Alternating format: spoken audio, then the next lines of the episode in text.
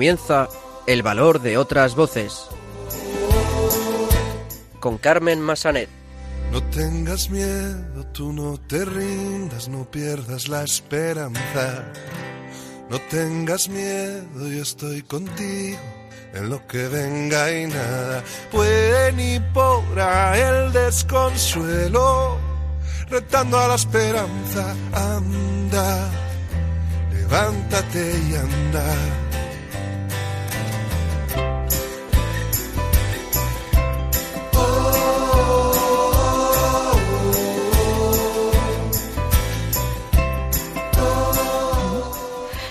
Muy buenas tardes, bienvenidos a una nueva edición de El Valor de otras Voces, el programa de discapacidad de Radio María. Comenzaremos el programa de hoy dando a conocer el trabajo de la Fundación Aviva, una organización que opera en Salamanca y trabaja para mejorar la calidad de vida de las personas con discapacidad. Ignacio Segura, el secretario de CECO de la Asociación de Ciegos Españoles Católicos, nos hablará de los últimos eventos en los que ha participado la asociación. Y finalmente escucharemos el testimonio de Salvador Galván, persona ciega que fue perdiendo la vista poco a poco a causa de la retinosis pigmentaria. Nos contará su experiencia personal y cómo le ha ayudado su fe. Comenzamos.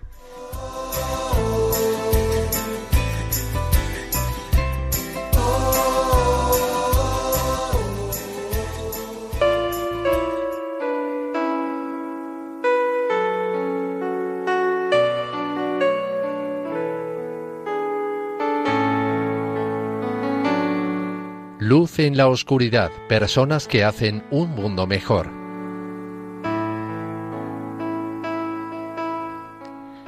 Pues como adelantábamos en nuestro sumario, vamos a conocer el trabajo de la Fundación Aviva, una organización que trabaja en Salamanca y trabaja precisamente para mejorar la calidad de vida de las personas con discapacidad. Para saber sobre este proyecto, para saber algo más sobre este proyecto, tenemos con nosotros a Eugenio Sánchez, vicepresidente y director técnico de la Fundación Aviva. Muy buenas tardes, Eugenio. Hola, muy buenas tardes, ¿cómo estamos? Nos alegramos de tenerte en el programa. Cuéntanos primero, ¿cómo nace la Fundación Aviva? Mm, Aviva es la suma de, muchos años de experiencia. Tenemos una trayectoria de más de 30 años en Salamanca y en la provincia. Y comenzó por la demanda de las propias personas con discapacidad en un colegio de educación especial, que es el Colegio Reina Sofía, donde algunos compañeros, trabajadores sociales, educadores, administración, se dieron cuenta que las personas con discapacidad tenían otros derechos que no se estaban ejerciendo y algunos de ellos eran la participación en la comunidad a través del deporte y del ocio. Entonces, de esa pequeña idea de hace ya tantos años, llegamos hasta el día de hoy, transformado lo que era Asociación Juvenil Club Deportivo en lo que es todo una referencia en Salamanca, que es la Fundación Aviva. ¿A qué tipo de usuarios atendéis? ¿Son gente con todo tipo de discapacidades, física, psíquica, sensorial o hay una discapacidad más mayoritaria, digamos? Sí, inicialmente se, comenzó con el grupo que, que existía en este colegio, que eran personas con discapacidad intelectual, pero se ha ido abriendo el abanico y uno de los principios de participación en igualdad es que nadie quede fuera. Por lo tanto, en estos momentos participan personas con discapacidad intelectual, física y sensorial o discapacidades del desarrollo, cualquier tipo de persona con discapacidad. El añadido principal que pudiéramos dar dentro de todos estos ingredientes es que la participación está abierta a todos, no solo a personas con discapacidad, aunque es el grupo principal con el que se actúa. Pero yo creo que ahora que está tan de moda la palabra inclusión, la inclusión no se puede quedar solo en una moda, en una palabra, sino tiene que ser efectiva y real. Y la participación de todos yo creo que nos va a llevar a una verdadera convivencia. También tenéis una sede, por decirlo de alguna forma, en Brasil. Cuéntanos un poco mm, la historia. Sí, pues fue algo muy bonito. Nosotros uno, dentro tenemos 23 programas, digamos, de lunes a sábado y domingos también y dentro de esos programas uno de ellos es el de sensibilización o el de dar a conocer la discapacidad a otros colectivos y en este caso en concreto fuimos a la Facultad de, Fisioterapia de la Universidad de Salamanca una charla de estudiantes de fisioterapia que eran de, primer curso, les hablamos de que era el deporte, de que era discapacidad, del potencial tan grande que había en torno al colectivo de personas con discapacidad y la labor que podían hacer ellos como fisioterapeutas. Y una de las personas que estaban en esta charla era una chica brasileña, Ana Paula, estuvo con nosotros de, voluntaria, se animó después de la charla a contactar y decir, oye, pues yo soy futbolista, participo en fútbol, en fútbol sala, estuvo durante todo un año pues regalando su tiempo a los demás y a los dos o tres años nos llama desde Brasil diciendo que habían implementado el proyecto de Aviva, que es extrapolable, que es un modelo muy sencillo de implantar en cualquier lugar, que es un modelo de participación de ocio y tiempo libre de las personas con discapacidad en la comunidad. Es algo de los que nos, sentimos muy, muy orgullosos Mm, no sé exactamente, creo que son ocho o nueve años los que lleva funcionando ya allí. Incluso nos invitaron y estuvimos en las Paralimpiadas en Río de Janeiro hace cuatro años. Ahora tenemos la de Tokio dentro de muy poquito. Y fue espectacular ver cómo ese modelo que teníamos, que nació de, de un grupo de personas o, locos maravillosos, digamos, en Salamanca, pues está en el otro lado del mundo. Y ahora lo que decimos nosotros es que no nos separan los océanos, nos unen los océanos, ¿no? Y somos capaces de compartir ideas y sentimientos a través del valor de las personas. Vamos a hablar ahora un poco de las diferentes áreas de las que disponéis. Una de las cosas más importantes para vosotros es el apoyo a las familias. ¿Qué, qué es lo que ofrecéis exactamente en esta área de apoyo a las familias? ¿Qué les ofrecéis a, a las familias de vuestros usuarios?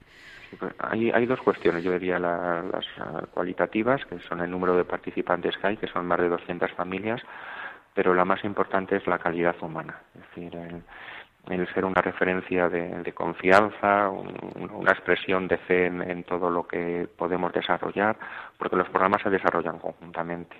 Aquí nadie tiene la varita mágica para crear programas maravillosos, sino lo que se hace es escuchar.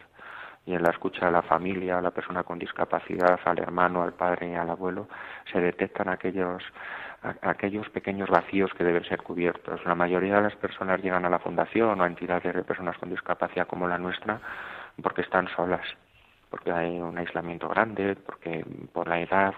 Eh, vamos a decir que en educación en discapacidad se funciona muy bien en primaria, pero a partir de secundaria ya hay diferencias abismales entre lo que son los adolescentes. Y a partir de ahí se va dando cuenta la persona con discapacidad que se va quedando sola. Y la familia está muy bien, pero es familia y no tiene que ser siempre cuidadora.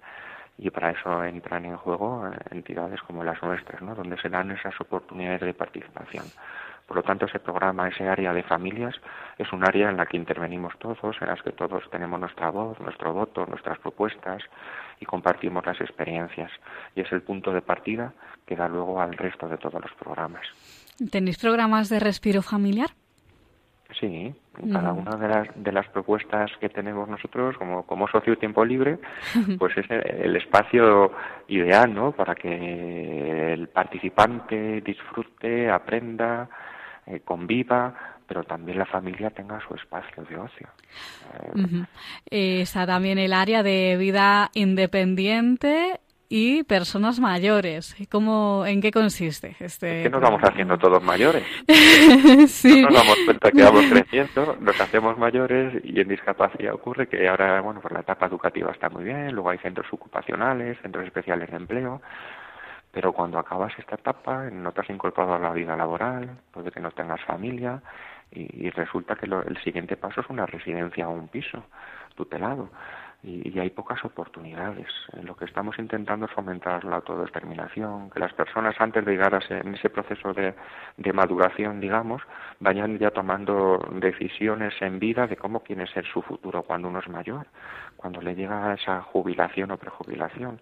Y eso se está haciendo ya, desde jóvenes alrededor de los 30, 35 años, que ya van tomando decisiones independientes, que quieren tener una vida autónoma fuera de lo que es el núcleo familiar, porque el día de mañana, por ley natural, faltarán nuestros padres y nosotros tenemos que tener nuestro rumbo, nuestro camino bien marcado.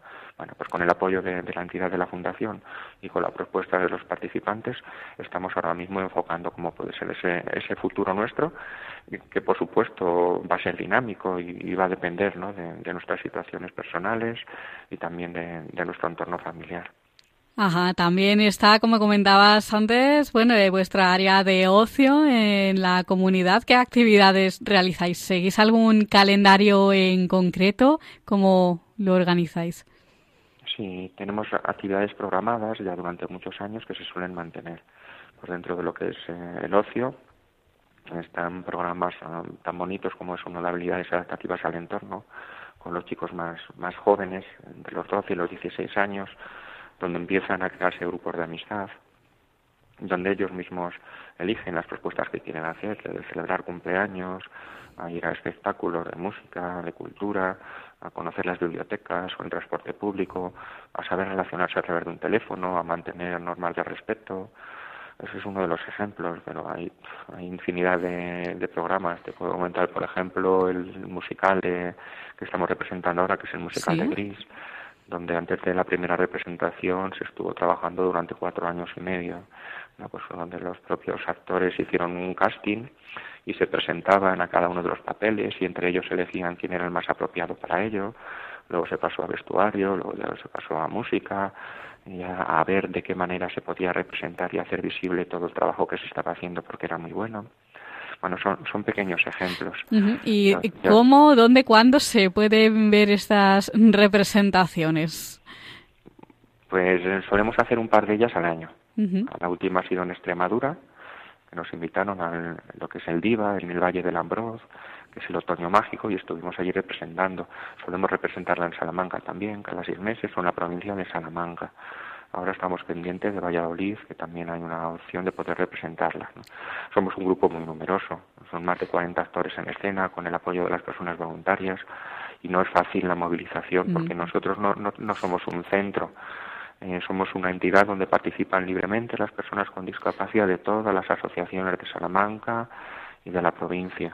¿Pero alguna fecha tenéis cerrada ya que nos puedas decir ahora en este momento? Ahora mismo no, hay fecha. Estamos pendientes de, de, que pueda cerrarse la de Valladolid u otra próxima por el mes de septiembre, octubre seguramente. Como se suelen hacer dos representaciones anuales, ahora mismo no hay, pero os podemos seguir informando, eso no hay ningún problema. Claro que sí, cuando quieras, pues ya sabes, nos llamas y daremos la información aquí en el programa también. Eh, bueno, también hay que hablar de vuestra área de actividad física, porque el deporte es muy importante, ¿no? Para el desarrollo de las personas con discapacidad, en este caso, ¿no? Sí, para personas con discapacidad y sin discapacidad, para todos, la actividad físico-deportiva, el deporte adaptado, que es el que nosotros estamos trabajando, es un deporte inclusivo, es un deporte que no, que no te deja fuera y no, no nos importa las condiciones de las personas que quieren hacer deporte. Puede haber personas con daño cerebral o personas en silla de ruedas que quieren jugar a baloncesto o a fútbol o personas ciegas que quieren también jugar a baloncesto o a los deportes específicos que conocemos el deporte yo creo que es una oportunidad. Lo que tuve la, suerte de hacer deporte durante toda mi vida y que sigo ligado a ello, es, tiene una capacidad de relación impresionante, de, mantener eh, contacto con personas con las que han compartido intereses, afinidades, también experiencias de éxito y fracaso, porque meter una canasta o fallarla supone asumir eh, esas expectativas que tienes y, yo creo que el, el, fracaso es el primer paso para el, para el éxito y nuestro éxito es muy sencillo nuestro éxito es compartir una actividad durante una hora, hora y media a la semana, donde nuestro cuerpo se ejercita, se mueve, donde tengo que tener unas normas de, respeto y de convivencia con los demás. Y a partir de ahí, pues cuando tenemos nuestros partidillos, nuestros encuentros, poder disfrutar y seguir compartiendo con otras personas. Pero, pero en igualdad de condiciones. Cuando hagamos deporte, que seamos conscientes de que el deporte adaptado nos tiene que igualar a todos, que nos tiene que hacer pensar que el deporte no solo ser el primero en todo, el deporte es esforzarte como el que más, independientemente de las condiciones que tenemos cada uno de nosotros. Hemos visto que tenéis vuestro taller de radio también. ¿Dónde se os puede escuchar? ¿Qué, ¿Qué, hacéis en el taller de radio? Pues en radio estamos en Zoes, que es un barrio de Salamanca, un barrio, digamos, humilde, pero que se está moviendo de una manera muy acertada, donde se están implicando todos los comerciantes, todas las asociaciones de vecinos. Y Zoes, que es un poco el dinamizador de todo el barrio, tiene un, estudio donde invita a muchos colectivos y nosotros somos uno de ellos, donde damos esa pequeña voz o, alzamos un poco la voz para que se nos escuche algo más donde la persona con discapacidad con su testimonio cuenta cómo es su vida, si estudia, si trabaja, quiénes son sus amigos, donde el voluntario también explica al resto de la sociedad salmantina la labor tan importante que hace, donde los técnicos planteamos nuestros programas, invitamos a todo el mundo a participar. Ese altavoz de la radio para nosotros es importante. Lo hemos considerado siempre como un elemento fundamental dentro de lo que es la promoción y el conocimiento de la vida de la persona con discapacidad de su entorno. ¿Y dónde se os puede escuchar? ¿En alguna página de Internet? Son los podcasts que tenemos en, ZOES, que es la, Asociación de Vecinos del Barrio Oeste. La Asociación de Vecinos del Barrio Oeste es un barrio que está en constante movimiento. Pues ahora, por ejemplo, eh, muchos artistas están pues, poniéndole abrigos a los árboles o dibujando fachadas con elementos de, conciliación, de igualdad, de respeto. Eh, es un barrio que está muy vivo. Por eso ser parte de este barrio para nosotros es ser bueno un latido más dentro de lo que es la vida comunitaria. Has mencionado en varias ocasiones a los voluntarios, que son también una parte muy importante para el trabajo de fundaciones como esta. Eh, ¿Qué les pedís a esas personas que quieran ser voluntarios con vosotros? ¿Les pedís algún requisito en concreto? ¿Qué es lo que tendrían que hacer? Por requisito legal ser mayor de 18 años. Sí, eso siempre. Aunque bueno, siempre hay gente que se acerca más, como estamos con muchos institutos, y hay gente que tiene ese perfil de voluntariado claramente detectado en su ADN. Nosotros lo que hacemos es abrirle las puertas desde el primer momento, sí pedirle compromiso, porque estamos tratando con personas, con personas que, enseguida establecen relaciones de confianza, de amistad, que te abren las puertas sin pedirte nada a cambio, entonces el voluntario debe estar a la altura siempre. Hay una formación continua, hay una supervisión, siempre hay coordinadores que están al lado del voluntario para prestar el mejor apoyo y para que conozcan principalmente a la persona con discapacidad. Una vez que se conoce es muy sencillo. La permanencia como voluntario es algo que consideramos muy importante. Hay personas que llevan de voluntarios 5, 10, 15 o 20 años con nosotros. Hay otros voluntarios que están de paso, porque Salamanca es una ciudad universitaria, pero siempre decimos que tiene que quedar una pequeña huella de cada voluntario, que tiene que establecer eh, esa relación de confianza para que todos, la persona con discapacidad y la que no tiene, tengamos un buen recuerdo de nuestro paso por la Fundación Aviva. Para finalizar, danos los datos de contacto de la Fundación para aquellos oyentes que quieran obtener más información sobre vuestro trabajo o colaborar de alguna forma con vosotros. Muy bien, pues mm, tenemos principalmente la página web, que es la que suele estar más actualizada, es avivasalamanca.org, muy sencillo, avivasalamanca.org y con los mismos nombres, con Aviva y con Salamanca Fundación Aviva, se nos puede seguir en Instagram y en Facebook, que son las, las redes sociales principales con las que estamos trabajando. Decir antes de acabar que, que la Fundación Aviva no es solo ocio, no es solo deporte, es algo más. Eh, es compartir un estilo de vida, es, es crear una familia en torno a un proyecto donde todos somos parte importante, donde se escucha la voz del que, del que a veces no puede hablar, donde se empuja una silla de, de quien a veces no puede caminar pero sobre todo respeto. Respeto, defensa de los derechos de las personas con discapacidad y ser capaces de crecer y convivir en este mundo que necesita de ejemplos de buenas personas. Y las buenas personas muchas veces las encontramos en las personas con discapacidad. Pues ya saben, en la página web www.avivasalamanca.org podrán encontrar esta información. Eugenio Sánchez, vicepresidente y director técnico de Aviva Salamanca, muchas gracias por estar con nosotros en el programa y ayudarnos a difundir un poquito vuestro trabajo. Muchas gracias, buenas tardes, hasta pronto. Hasta pronto.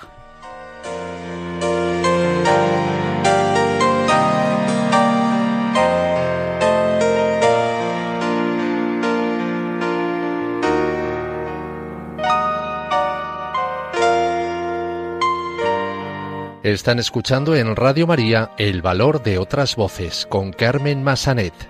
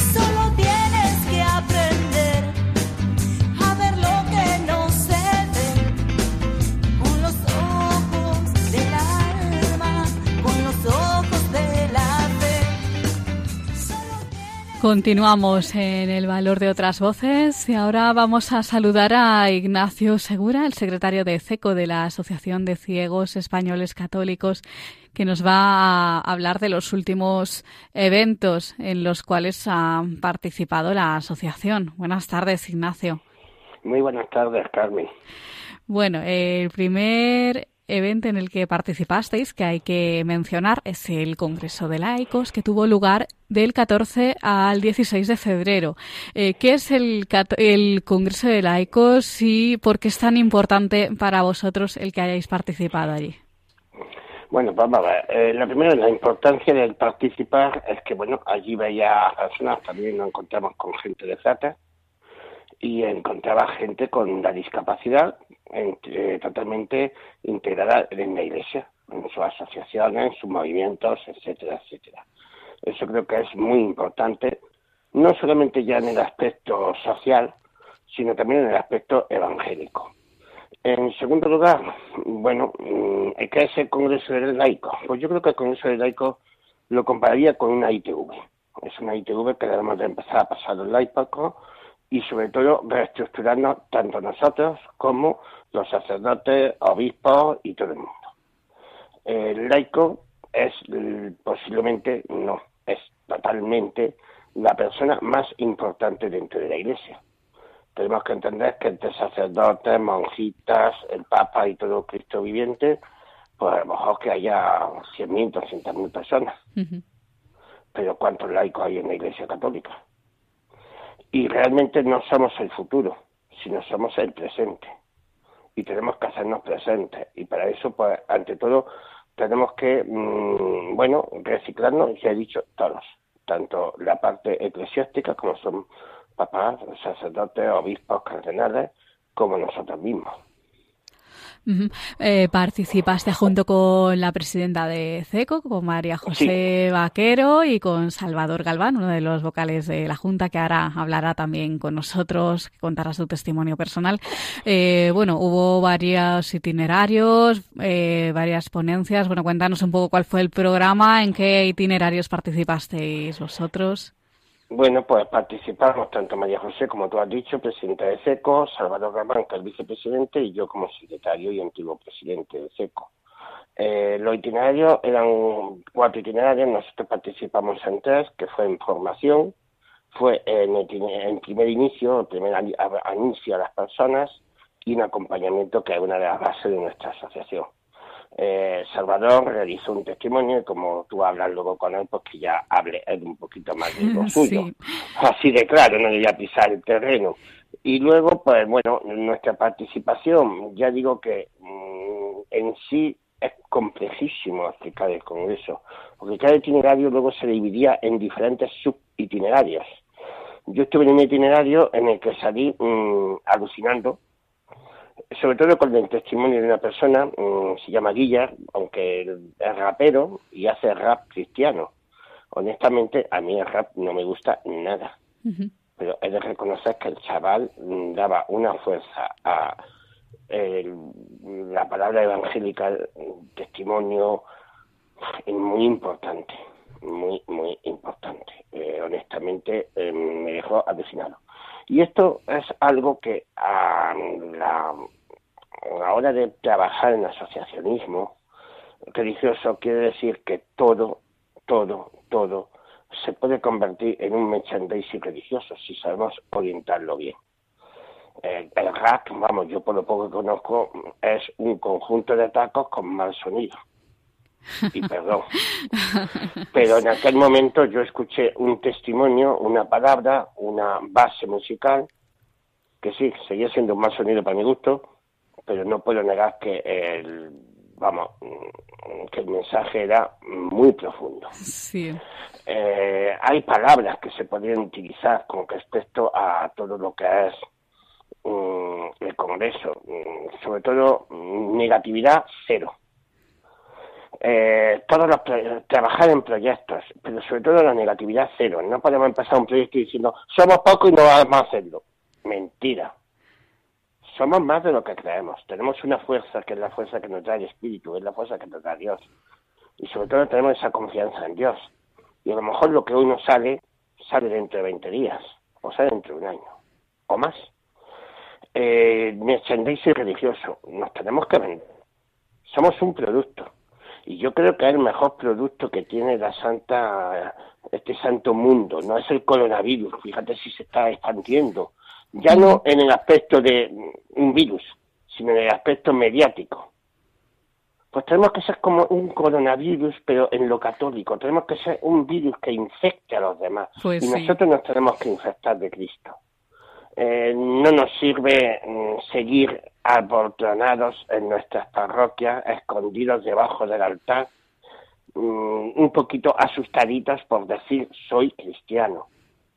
Yo me he llevado muchas sorpresas, me llevo muchas sorpresas en mi vida cuando estás trabajando en una asociación como ESECO o en FIRACA y vas a hablar con una persona y te dice así, es que yo soy cristiano. Bueno, pues dilo más alto que no te como. claro, Y, Ignacio. y tú a lo mejor tenías pensado que ese tío era más rojo que los calzoncillos de Lenny. Pero dije, Dios mío, ¿qué es esto? Me pasó mucho cuando la JMJ, me pasó muchísimo. Y de verdad me hacía mucho que pensar porque yo decía, madre mía, que, que, vamos, esto ni, ni los cristianos de las catacumbas, le- digo, vamos, esto está en la época de Jesucristo y ven un león y salen corriendo. Ignacio, la verdad que me gustaría que me contaras, o sea, un poco tu experiencia más personal después de toda esta viven- vivencia del Congreso. ¿Cómo crees que ven ah, la gente de, de la calle, lo- pues a las personas con discapacidad visual en este caso? ¿Qué visión crees que se tiene? Pues mira, yo creo que poco a poco en la iglesia nos están viendo como personas y no como mm, objetos. Ujú. Y voy a poner un ejemplo con respecto al Congreso. Cuando estuvimos preparando nuestra participación en el Congreso, claro, mm, cuando me dicen tipo catering, os dan una bandejita y lleváis la bandeja y coméis donde podáis. Digo, ¿qué? ¿Y nosotros qué hacemos? Derramar la sopa por todo el camino. Sí. Vamos, claro. Entonces, mm, yo hablé con las personas que lo organizaron y les expliqué, no tuve que explicar mucho, yo sé de paso. Oye, mira, que soy fulanico de tal, de la asociación de seco, mira, es que hay un problema en nuestra comida. Mm, ¿Qué pasa? Que se dice, claro, ellos al principio creyeron que teníamos algún problema de alguna alergia. Y dije, no, no, el problema es que somos invidentes, tenemos, nos llevamos, porque vino con nosotros Antonio Sureda, no podemos dejarlo atrás, aunque él no participó en el Congreso, sin él no hubiéramos podido ir fue un apoyo tremendo en toda la logística que íbamos haciendo, en llevarnos a un sitio, en traernos de otro, en que no nos perdiéramos. Eso hay que agradecerlo. Y antes se nos olvidó decirlo y creo que hay muy bien el decirlo. Y Sí. entonces ya cuando le expliqué la situación, digo, mirad, nosotros con bandejitas es que vamos a ser, vamos, eh, somos un peligro entre to- entre otras cosas. Porque podemos chocar con cualquiera y tirarle toda la comida encima. Sí. Y entonces me dije, ah, no hay ningún problema. Bueno, pues allí estuvimos comiendo con los obispos. Ah, pues muy Sí, bien, con ¿no? 60 obispos, cardenales, arzobispos, mm, toda la curia vaticana estaba allí metida. Y no pasó nada. Y ni ellos nos vieron. Hombre, el primer día yo creo que ellos se quedaron cortados porque a lo mejor esperaban estar solos. Claro. Pero ellos siguieron a su bola, y lo digo así de claro. Nosotros tuvimos la nuestra y el día siguiente que ya estaban menos obispos, porque había menos obispos, porque muchos habían ido, pues muchos de ellos se acercaban, que a través de que, gente majísima. Una de las personas con las que estuvimos hablando un rato fue con don Juan José Omella, que actualmente es el presidente de la conferencia episcopal. Vamos a ver, gente normal. Normal. Y nosotros nos vieron como gente normal, y eso es lo más importante. Es lo más importante. Que Es poquito a poco se nos vaya vieron viendo. Que, vieron que sabíamos comer, que el plátano no nos comíamos la cáscara, nos comíamos de dentro. Vamos, vieron cosas que somos normales. Y además, se quedaría a lo mejor asombrado de decir, puñetas con los ciegos que no se manchan. Claro, claro, que no, que no tiene nada que ver una co- cosa con la otra.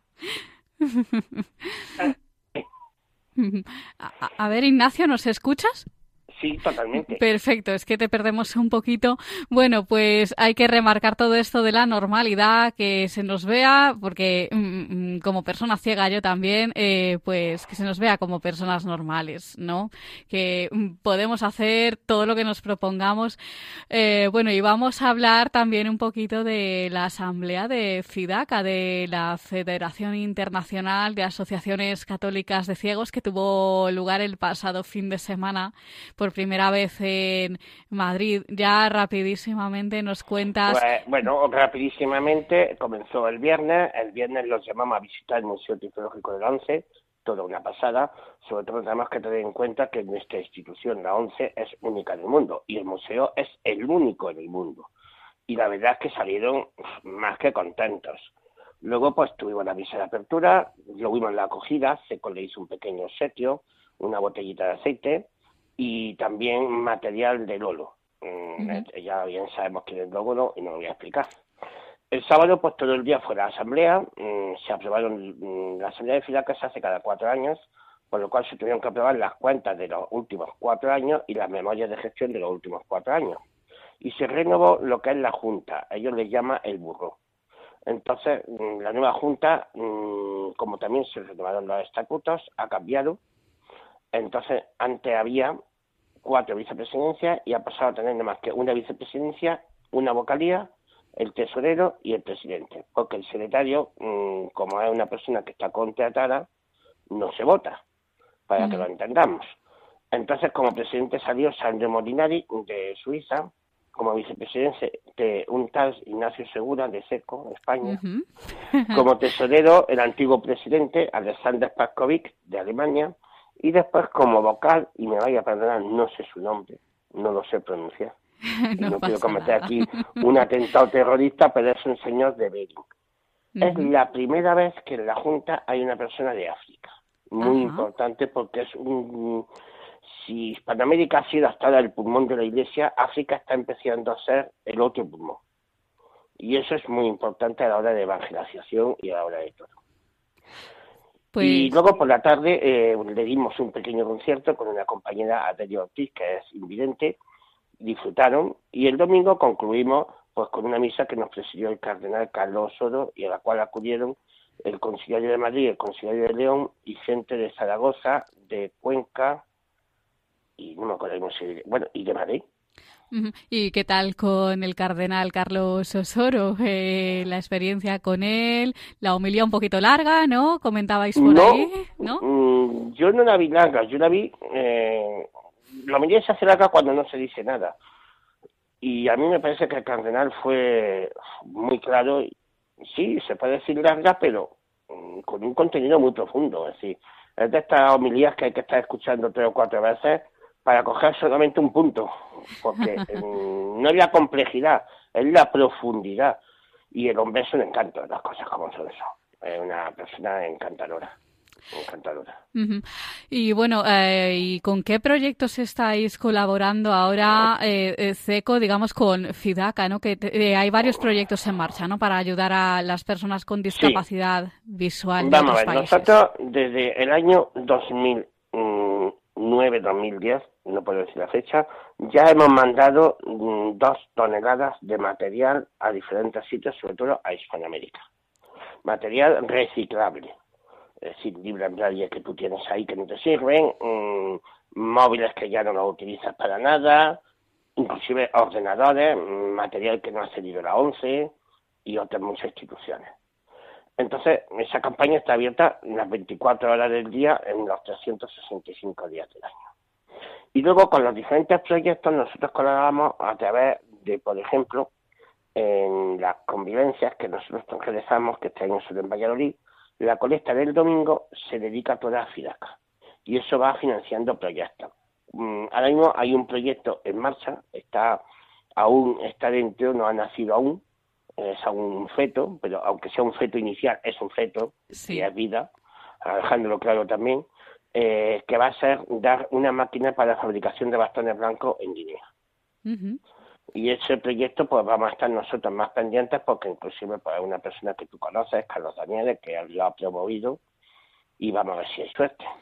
Pues seguro que sí, que habrá mucha suerte con este proyecto. Pues vamos a recordar ahora las actividades previstas para este curso. Acabas de mencionar las convivencias de Valladolid, que serán. Pues sí, las convivencias de Valladolid serán desde el día 16 al día 19, ya cada cual llega cuando quiere. De abril. ¿Cierto? y se va cuando quiere. Y luego tenemos una peregrinación a Santiago de Compostela accesible para darnos un buen paseo y disfrutar de la naturaleza, de la espiritualidad, de todo. Yo creo que se podría decir que es una peregrinación referente a mm, lo que es la encíclica del Papa, la Casa Común. Y esta será desde el día 17 al día 23. Y en octubre de agosto, perdón que acabo, ya uno sabe el mes. y luego en octubre, del día, los días 9 y 10 de octubre, vamos a tener la segunda jornada de Luis García que serán en Barcelona. El Luis García, de vuestro fundador. Sí, se comenzó en Madrid, la primera jornada, en homenaje suyo, y como vimos que era interesante, es una forma de, mm, bueno, mm, conectar las diferentes discapacidades y hacer de nuestra discapacidad una normalidad bueno, la vamos a seguir repitiendo cada dos años. En esta ocasión va a ser en la ciudad condal de Barcelona. Pues mm, si te parece, Ignacio, nos das eh, tus datos de contacto, pues para esas personas que quieran colaborar con vosotros, apuntarse a las convivencias, las peregrinaciones, bien pues como personas ciegas o bien como acompañantes, lo que se llama colaboradores. En efecto, mira, hay una cosa muy clara. SECO está abierto a todo el mundo, porque nosotros creemos que todo el mundo esté abierto a nosotros. E independientemente que una persona sea miembro de SECO, no lo sea, sea ciego o no lo sea, siendo católico, bienvenido sea. Es lo único que se puede así decir. Y los teléfonos de contacto los voy a decir. El teléfono oficial de SECO es el 643 11 40 22 lo repito, 6, 4, 3, 11, 40, 22. Mi teléfono particular, por si alguien lo quiere, el 627 38 13 96. 627 38 13 96. Y el correo electrónico es secretaria, como suena, arroba seco.org Repito, secretaria arroba seco.org.es. Genial, pues Ignacio Segura, secretario de CECO de la Asociación de Ciegos Españoles Católicos, un placer de verdad tenerte con nosotros en el programa siempre, es un placer. Muchísimas gracias por pues ayudarnos a conocer vuestro trabajo un poquito más. Vale, pues muchísimas gracias a todos. Un, abrazo.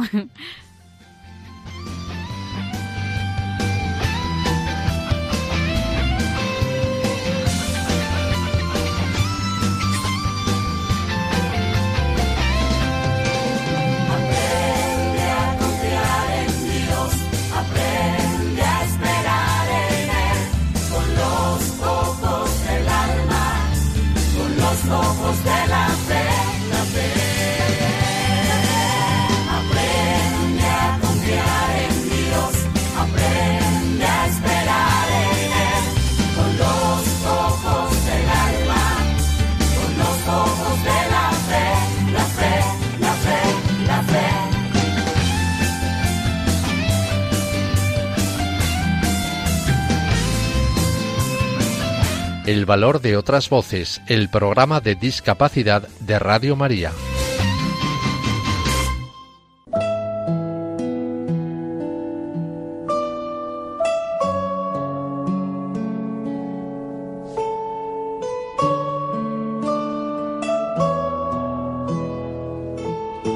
Testimonio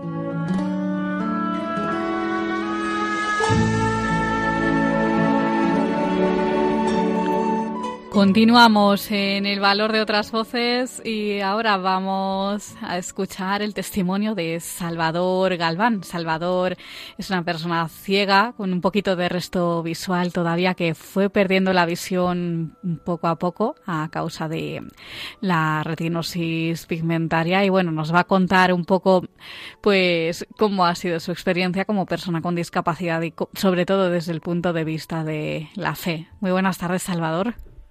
Buenas tardes, ¿qué tal? Muy bien, nos alegramos de tenerte con nosotros en el programa.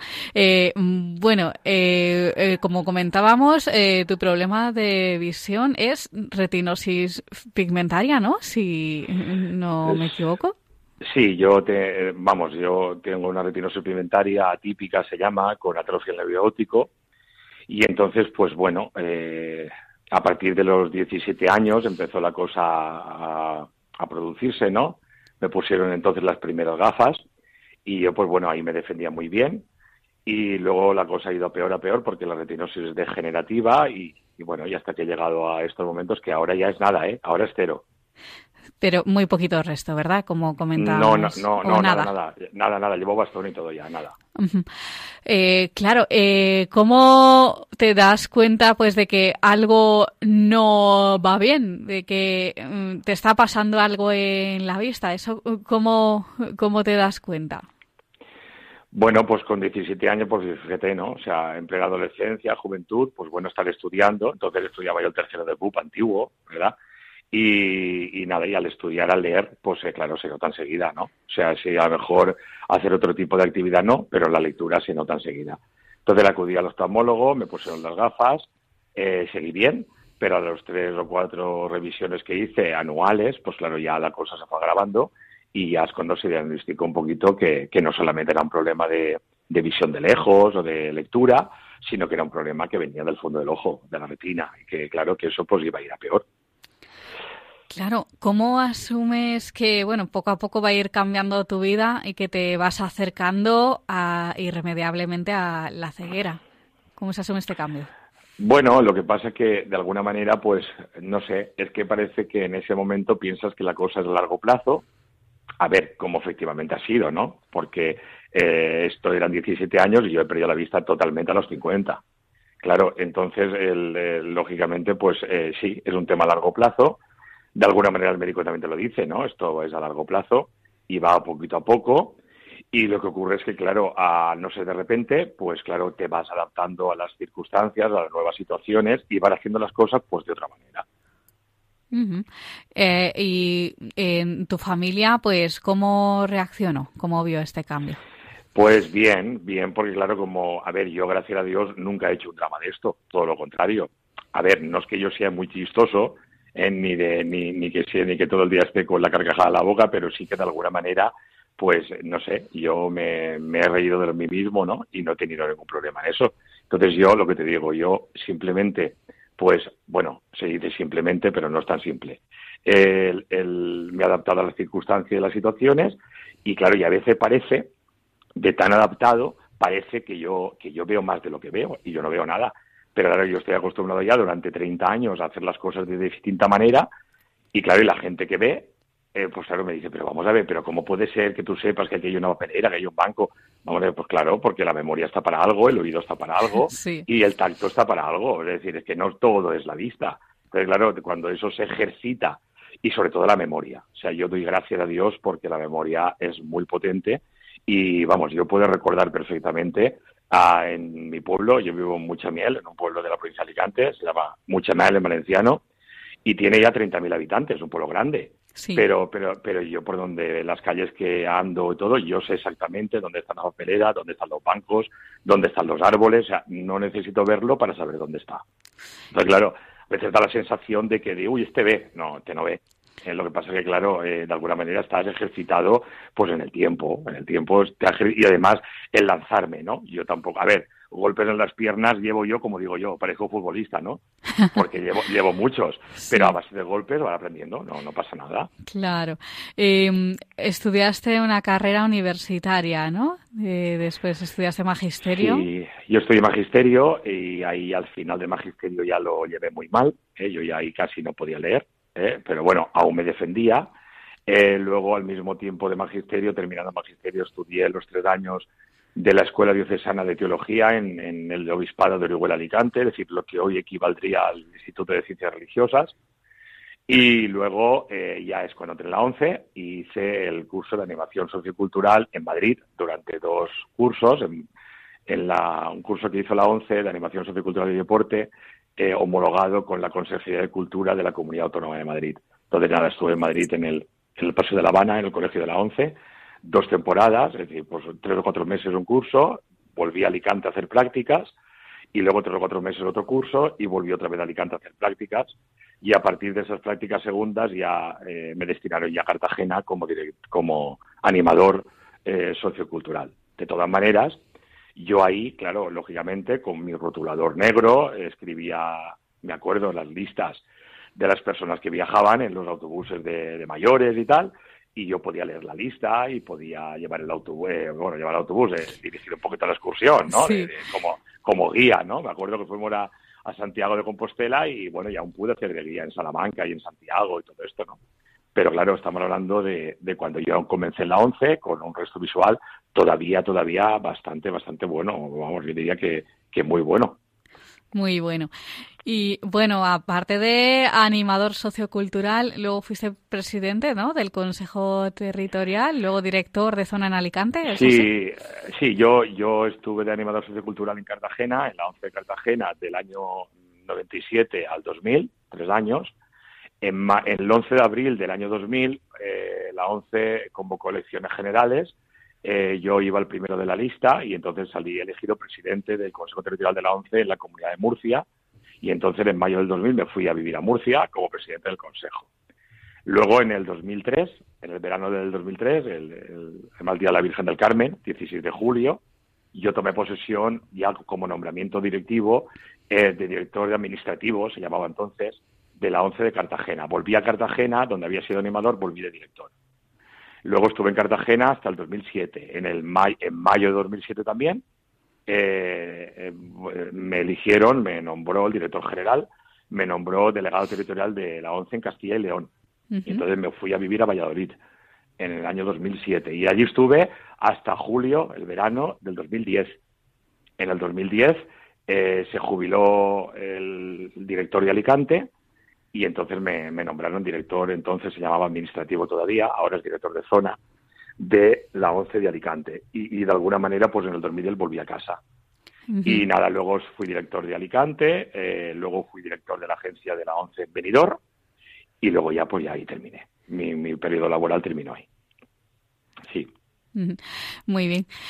Y bueno, también tenemos que hablar de tu participación en CECO. Formas parte de la Junta Nacional en este momento, pero ¿cómo entras en contacto con CECO? Recordemos con la Asociación de Ciegos Españoles Católicos. ¿Cómo los conoces? Sí, pues yo los conozco a ver, yo lo, yo de alguna manera conocía al grupo, pero no estaba integrado, ¿no? Cuando llegué a Alicante. O sea, yo cuando llegué a Alicante, eh, yo llegué en el 2010, pues en el 12, en el 2012 eh, me incorporó al grupo de SECO de Alicante. Eh, la, la, persona que lo llevaba en Alicante, María Victoria, pues me lo comentó y bueno, pues se reunían en la parroquia del Corpus Christi, enfrente justo de la 11, estaba nada a cruzar la calle y empecé a ir a las reuniones. Ya poco a poco, pues bueno, me, me fui integrando y, y al final, pues nada, ella ya la mujer pues está ya mayor y, lo quiso dejar. Y con el tiempo pues ya me encargué yo del grupo y, en este momento pues soy el, que lleva el grupo en Alicante y el vicepresidente de CECO a nivel nacional. ¿Cómo te ha ayudado CECO en tu vida y cómo te ha ayudado tu fe realmente? A ver, a mí el que verdaderamente me ha ayudado es el Señor. Sí. o sea, vamos a ver, eh, yo siempre he sido mi familia y, lógicamente pues yo sido siempre una persona de fe, una persona pues muy convencida de, su fe, con mis luces y con mis sombras, como todo el mundo, pero y con mis pecados, pero, pero muy convencido de mi fe. Y entonces yo he creído que el ser discapacitado visual pues es una oportunidad que, el Señor también te da y que, como yo le digo a veces por la mañana cuando rezo, le digo, Señor, gracias por esto, porque de alguna manera es un regalo que tú me das para que yo te lo ofrezca cada día y te lo ofrezca por tantas y tantas cosas que en la iglesia y en el mundo pues hace falta. Y entonces, pues hombre, eh, rezar, y además de rezar no solamente de palabras, sino con una vivencia, con una discapacidad, con un problema, porque bueno, esto, por bien que se lleve, pues deriva problemas, ¿no? Entonces, pues eso lo ofreces y parece que esos problemas pues se convierten un poquito en virtud, ¿no? Y de alguna manera, pues eh, el Señor te, te va ayudando y te va llevando. Y luego cuando ya te incorporas a seco y ya lo vives más de dentro. Y bueno y también en la parroquia no porque yo además de seco que además seco también es un grupo donde tú haces oración donde tú tienes formación y donde tú tienes que hacer servicio a los demás. Y ese servicio puede ser no solamente a las personas eh, ciegas eh, que, hay muchas eh, a las que atender y a las que acompañarles sobre todo en su soledad sino también el, el, servicio a la parroquia, ¿no? Cada uno está encarnado en su parroquia, en su diócesis, y entonces el servicio a la parroquia también puede ser un testimonio de ver cómo personas con discapacidad superan sus barreras y dentro de la iglesia pues acompañan a otros ¿no? en, el, en el, ejercicio de la fe. ¿no? Yo en estos momentos, además de CECO, pues en la parroquia del Salvador, de Muchamel, de mi pueblo, pues en estos momentos eh, yo llevo Cáritas, soy el director de Cáritas y el, catequista de, de confirmación de adultos.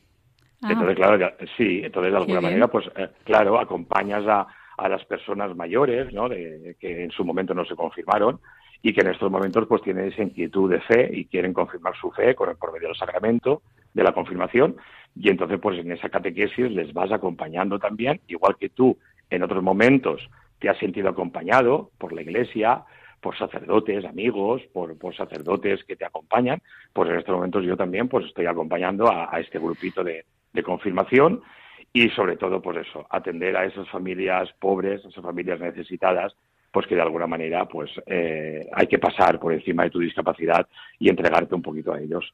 Pues para finalizar, Salvador, rapidísimamente, ¿qué les dirías a esas personas pues que están pasando por una situación similar a la que tú has pasado, pues para que no dejen de luchar para salir adelante?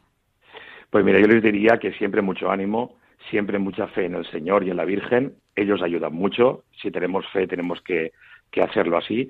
Y yo en estos momentos tengo 52 años para 53 y yo no veo nada, pero yo creo que sí veo lo que tengo que ver, ¿eh? que es la, la, la, luz del Señor y sobre todo el, seguirle a Él. ¿no? Eh, y al final lo que, lo que tenemos que ver es con el ojo, los ojos del corazón. ¿eh? O sea, hay personas que ven y son más ciegas que nosotros. Entonces, la, la esperanza, la felicidad, la alegría está en el corazón y en los ojos que ven al Señor, aunque los de la cara no vean nada, como es mi caso. Pues Salvador Galván, eh, muchísimas gracias por compartir tu testimonio. Recordemos que perdiste la vista poquito a poco a causa de la retinosis pigmentaria, pero bueno, tu fe ha sido más fuerte que todo esto. Muchísimas gracias Salvador, de verdad, por compartir tu experiencia. A vosotros, gracias. Un abrazo. Otro.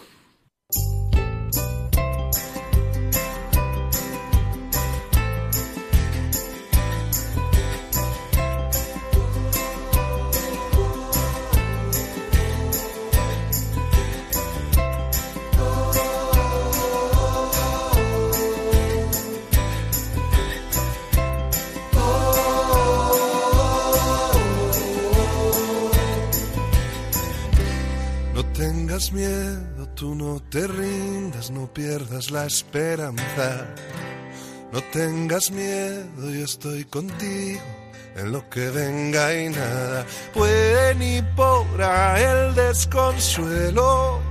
Retando a la esperanza, anda, levántate y anda no tengas miedo, no desesperes, no pierdas la confianza. No tengas miedo, yo voy contigo, siempre y a donde vayas. No dejes que envejezca un solo sueño, cosido alguna almohada, anda, levántate y Pues hasta aquí llega esta edición del Valor de otras voces. Les vamos a recordar nuestras formas de contacto. Por un lado tenemos nuestro correo electrónico que es el valor de otras voces arroba radiomaria.es. Repetimos, el valor de otras voces arroba radiomaria.es y también tenemos el buzón de voz que el teléfono es 910053305 910053305 Muchísimas gracias un día más, queridos oyentes, por estar ahí. Un abrazo y nos escuchamos en 15 días. Yo lo hago todo nuevo, anda, levántate y anda. Han escuchado El valor de otras voces. Un programa presentado por Carmen Massanet. Voy a despertarte y estaré a tu lado para que cada día sea un nuevo renacer, para que tengas vida. Anda, levántate.